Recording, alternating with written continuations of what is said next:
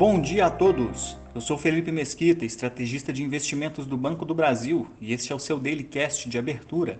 Hoje é quarta-feira, dia 6 de julho de 2022, e com dados setoriais demonstrando leve avanço na Europa, investidores aguardam atentos à ata da última reunião do Fed. Nos Estados Unidos, os mercados acionários apresentaram fechamentos mistos. Mesmo operando boa parte do dia em queda, o Nasdaq conseguiu avançar 1,75%, beneficiado pela queda nos retornos das Treasuries. Em alguns momentos do dia, foi observada uma leve inversão da curva de juros entre os títulos de 2 e 10 anos, que fecharam em patamares muito próximos, na casa dos 2,83%. A agenda do dia é movimentada com os dados compostos e de serviços de junho, além da aguardada publicação da ata da última reunião de política monetária do Fed, que deve marcar o tom dos mercados no dia.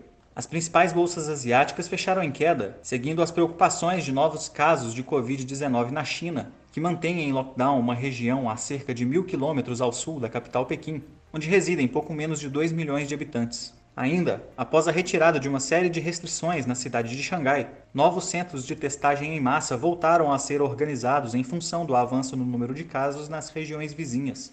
Os mercados europeus operam em alta, buscando recuperação nas quedas na casa dos 2% registradas ontem, com a divulgação das vendas no varejo da zona do euro e nas encomendas à indústria na Alemanha, registrando leve avanço em maio frente ao mês anterior. Enquanto isso, no Reino Unido, os ministros das Finanças e da Saúde renunciaram de seus cargos em protesto contra o primeiro-ministro britânico, ainda sem reflexos negativos na bolsa local ou na libra esterlina. No Brasil, o dólar avançou de maneira firme frente ao real, acompanhando a valorização da moeda americana globalmente, que fechou cotada a R$ 5,39, em alta de 1,19%.